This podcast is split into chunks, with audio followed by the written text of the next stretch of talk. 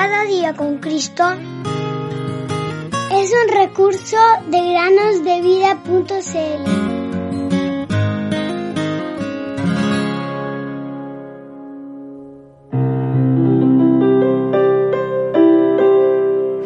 Te alabaré porque formidables, maravillosas son tus obras.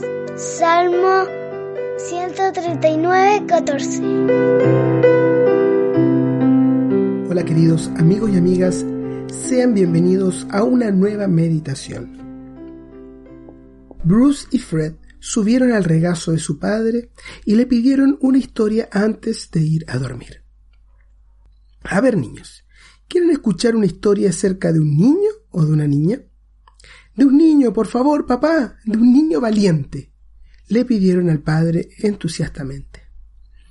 El padre entonces comenzó. Esta historia comienza hace muchos años atrás y su protagonista es un niño llamado Harold. Su madre era viuda y amaba al Señor Jesús. Harold, su pequeño hijo, también era un feliz cristiano. Cuando creció, él decidió navegar en el mar en un barco mercante. Cuando se fue de la casa, su mamá se despidió de él con un beso y luego le dijo, mi querido hijo, sé fiel al Señor Jesús donde quiera que estés y cueste lo que cueste. La primera noche que pasó a bordo del barco, Harold se arrodilló para orar. Los otros marineros, quienes no estaban acostumbrados a orar, pensaron que sería divertido burlarse de este recién embarcado así que decidieron gritarle todo tipo de insultos y burlas. Pero Harold se mantuvo de rodillas, en silencio, delante del Señor. Uno de los hombres más fornidos volcó un balde de agua fría sobre su cabeza. Sin embargo, Harold siguió orando.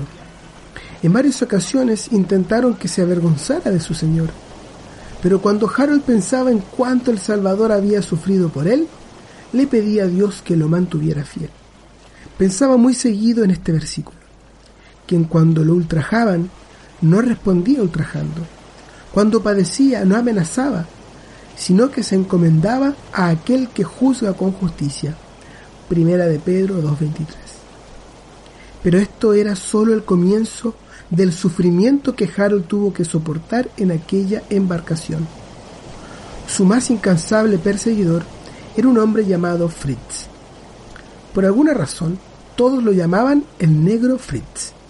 Él tenía por costumbre ponerle todo tipo de apodos a Harold, los cuales luego eran adoptados por los demás. A menudo, el pobre Harold subía lo más alto del mástil para poder estar a solas con el Señor en oración. Ahí le confiaba sus problemas y volvía a bajar del mástil fortalecido y consolado. En cierta ocasión, una ruda tormenta se levantó, rasgando una de las velas más elevadas. El capitán le ordenó al negro Fritz que subiera al mástil y trajera la vela. Pero resulta que Fritz, en realidad, era muy valiente cuando se trataba de lastimar a los demás, pero en su corazón, en realidad, era un cobarde. Cuando vio el mástil que se balanceaba y la vela rota, se puso muy pálido y comenzó a temblar. Entonces Harold dio un paso adelante y dijo, Por favor, capitán, déjeme subir a mí en lugar de Fritz.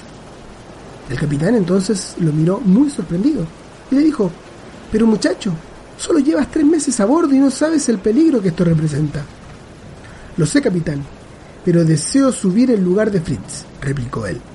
Todos los ojos entonces quedaron fijos en Harold mientras subía lo más alto del mástil que se balanceaba peligrosamente.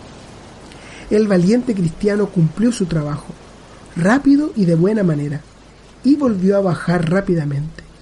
Cuando hubo regresado sano y salvo, el negro Fritz cayó a sus pies exclamando, Oh, eres piadoso y temeroso de Dios, y además no eres un cobarde, por favor, dime, ¿qué es lo que te hizo actuar así conmigo cuando yo siempre he sido tu enemigo? El padre entonces se detuvo en la historia y preguntó, Ahora, hijos míos, ¿pueden adivinar de quién habla esta historia?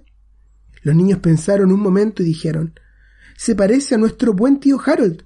Pero, ¿quién puede ser aquel malvado negro Fritz? No conocemos a nadie que sea así.